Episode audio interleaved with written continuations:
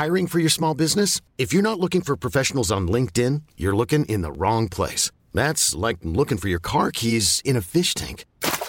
LinkedIn helps you hire professionals you can't find anywhere else, even those who aren't actively searching for a new job but might be open to the perfect role. In a given month, over 70% of LinkedIn users don't even visit other leading job sites. So start looking in the right place. With LinkedIn, you can hire professionals like a professional. Post your free job on linkedin.com slash achieve today. Here's a cool fact. A crocodile can't stick out its tongue. Another cool fact, you can get short-term health insurance for a month or just under a year in some states. United Healthcare short-term insurance plans are designed for people who are between jobs, coming off their parents' plan, or turning a side hustle into a full-time gig.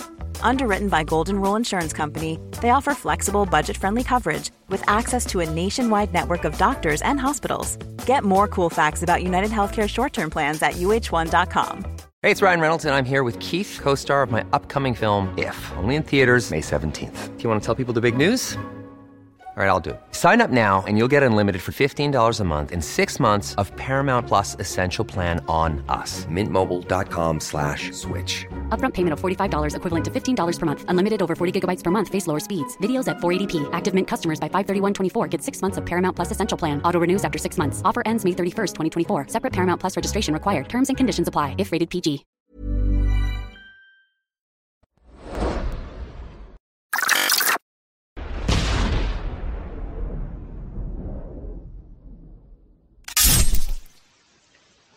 Bonjour. Alors aujourd'hui, je voudrais vous présenter un livre qui s'appelle, comme vous l'avez vu dans le titre, La route de la servitude de Frédéric Hayek. Et en fait, j'aurais aimé qu'on écoute euh, et qu'on regarde ce que ce livre a à nous dire afin d'avoir une critique intelligente du capitalisme et de l'économie de marché.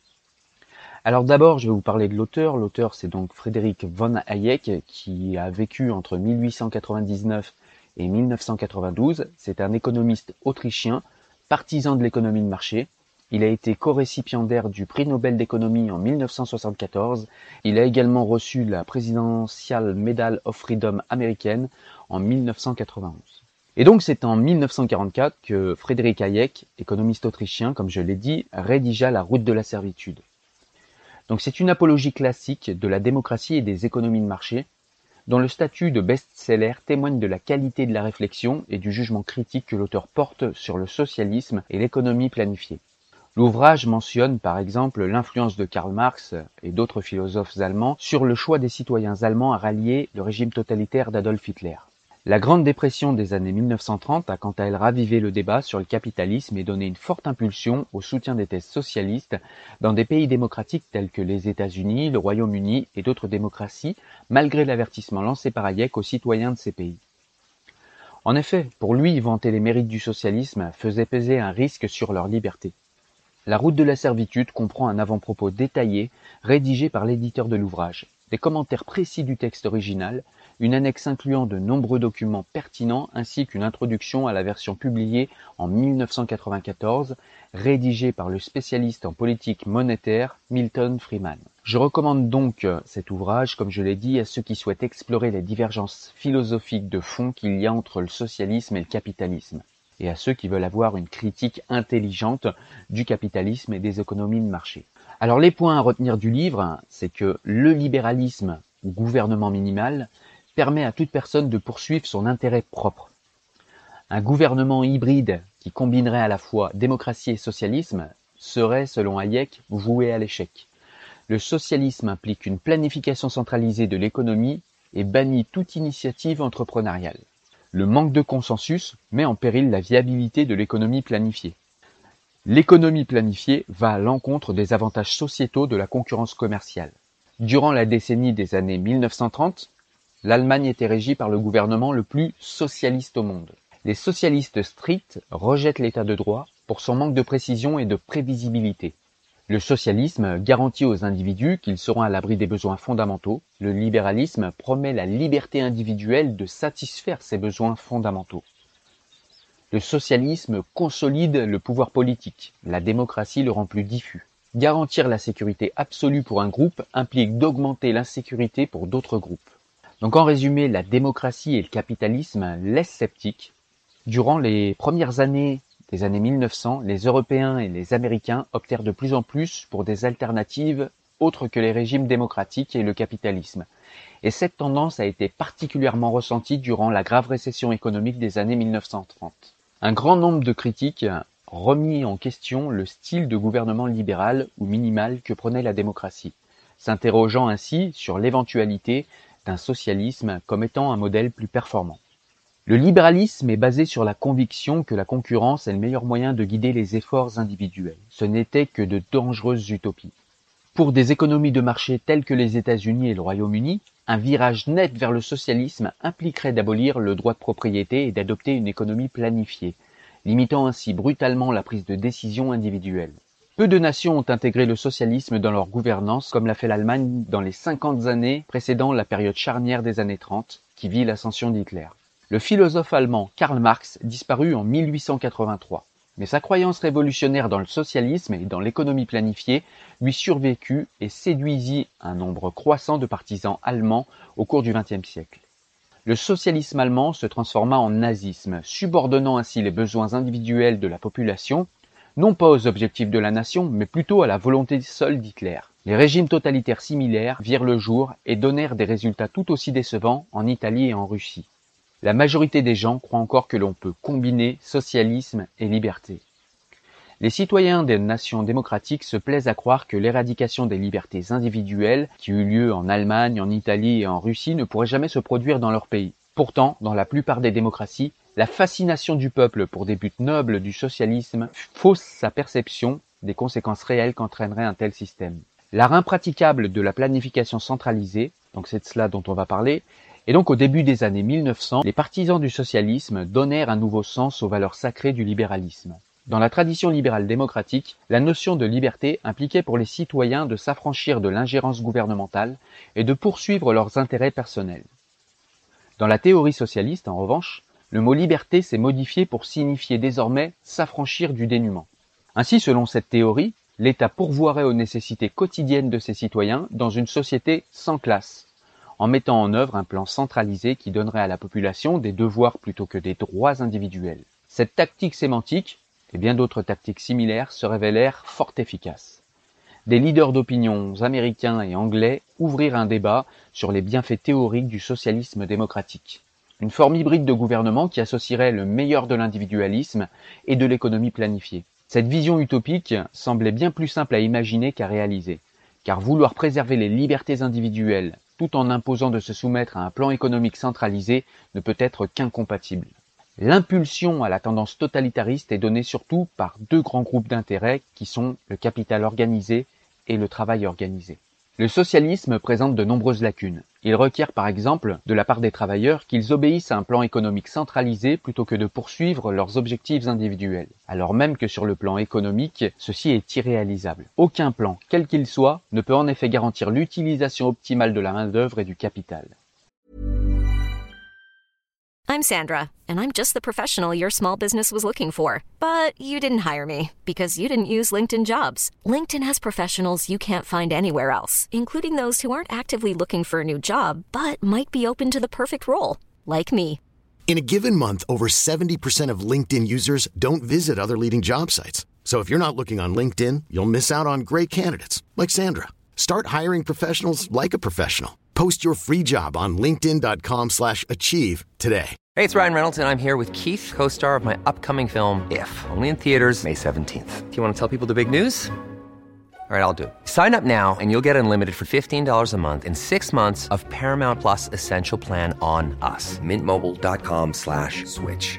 Upfront payment of $45 equivalent to $15 per month. Unlimited over 40 gigabytes per month. Face lower speeds. Videos at 480p. Active Mint customers by 531.24 get six months of Paramount Plus Essential Plan. Auto renews after six months. Offer ends May 31st, 2024. Separate Paramount Plus registration required. Terms and conditions apply if rated PG.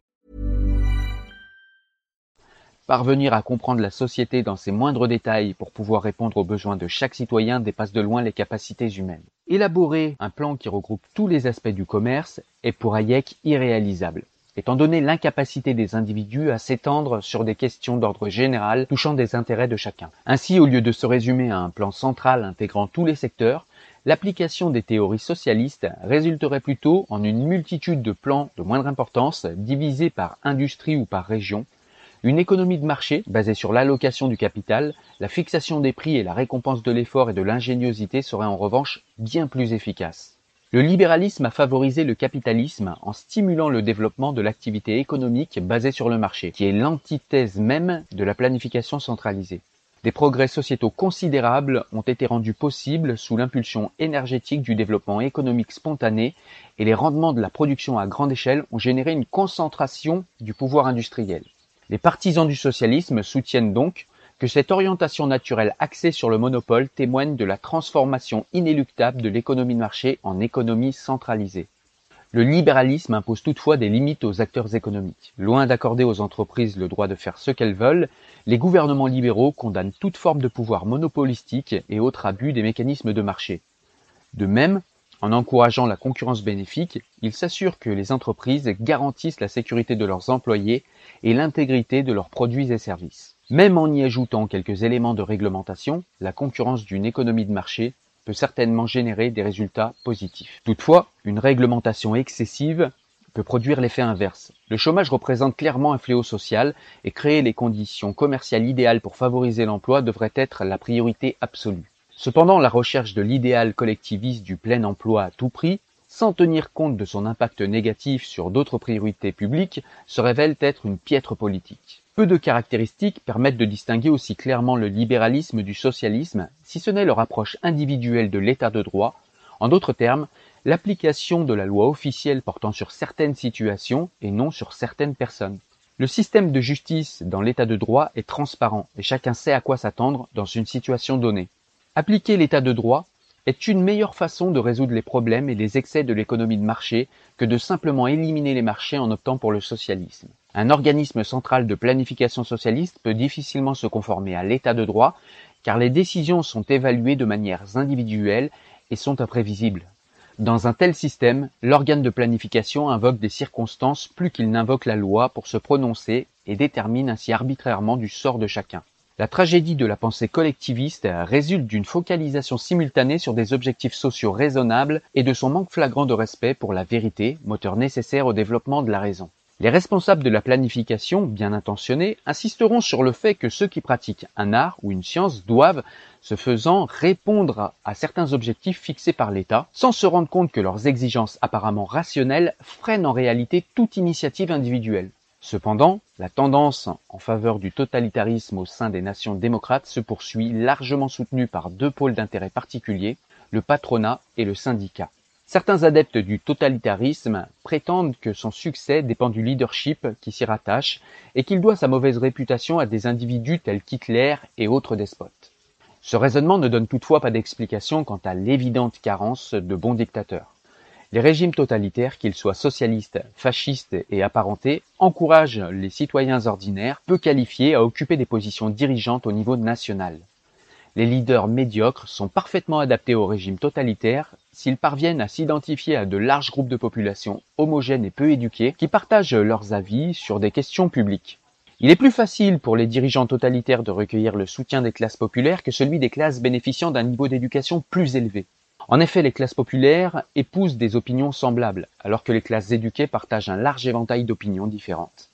Ainsi, ces dirigeants totalitaires musellent les dissidents, par le biais de la propagande notamment, en utilisant toute forme de communication susceptible d'alimenter le ressentiment de l'opinion publique à l'encontre d'un ennemi commun, réel ou imaginaire. Stuart Chase, auteur de nombreux ouvrages d'économie, était partisan de la planification économique centralisée et ses thèses trouvèrent un large public lors de la misère qui sévit dans les années 30. Chase était l'archétype du penseur collectiviste de l'époque. En affirmant que l'économie planifiée centralisée et la démocratie pouvaient coexister, pour peu que cette dernière se consacre à tout sauf aux questions économiques, toutefois, il considéra à tort l'activité économique comme étant un objectif alors qu'elle n'était qu'un outil pour atteindre des fins non économiques. En effet, dans une économie de marché, les individus prennent un emploi par intérêt propre et non pour améliorer le profit de leur employeur ou pour contribuer à l'économie du pays. Ils peuvent ainsi prendre un emploi ou le quitter comme cela leur plaît, et non se conformer à un plan économique imposé par le gouvernement. L'appel au dictateur économique est un stade caractéristique du mouvement vers le planiste. En offrant un choix vaste, l'argent représente bel et bien l'un des instruments fondamentaux de la liberté. Dans une économie planifiée, les dirigeants décident de ce qui doit être produit et en quelle quantité.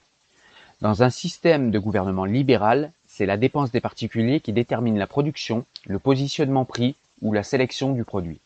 Certains partisans de l'économie planifiée ont ardemment milité pour que le gouvernement offre une plus grande garantie en matière de sécurité économique. Lors de la Grande Dépression, des millions de personnes ont abandonné leurs rêves de prospérité pour se consacrer à obtenir la sécurité la plus élémentaire et l'accès à une alimentation et à un logement adéquat. La peur de la privation qui régnait à l'époque donnait une nouvelle dimension politique au mot sécurité. Pour les adeptes du libéralisme, sécurité signifiait être public aux nécessiteux, alors que dans le contexte socialiste, le même terme fait plutôt référence à la sécurité absolue d'un niveau de vie agréé par l'État. Toutefois, garantir la sécurité absolue à un groupe implique d'augmenter l'insécurité pour d'autres groupes. Le favoritisme capricieux peut, à l'évidence, s'exercer sous n'importe quelle forme de gouvernement. Le libéralisme serait quand même à privilégier en raison de la décentralisation du pouvoir et du poids politique qui le caractérise. Le socialisme, quant à lui, encourage la consolidation du pouvoir en transférant ce dernier des individus à l'État. Ainsi, le libéralisme laisse davantage de liberté en permettant un pouvoir plus diffus et non en octroyant plus de pouvoir aux gouvernants qu'aux gouvernés. Voilà ce qu'on peut trouver dans La route de la servitude de l'économiste Hayek. J'espère que tu as aimé cet audio, j'espère que ça a pu te donner envie d'aller lire le livre La route de la servitude d'Hayek. En tout cas, j'espère que par cet audio au moins, tu pourras avoir un avis un peu plus nuancé sur les excès du capitalisme, du libéralisme et de l'économie de marché. Merci de m'avoir écouté. Au revoir.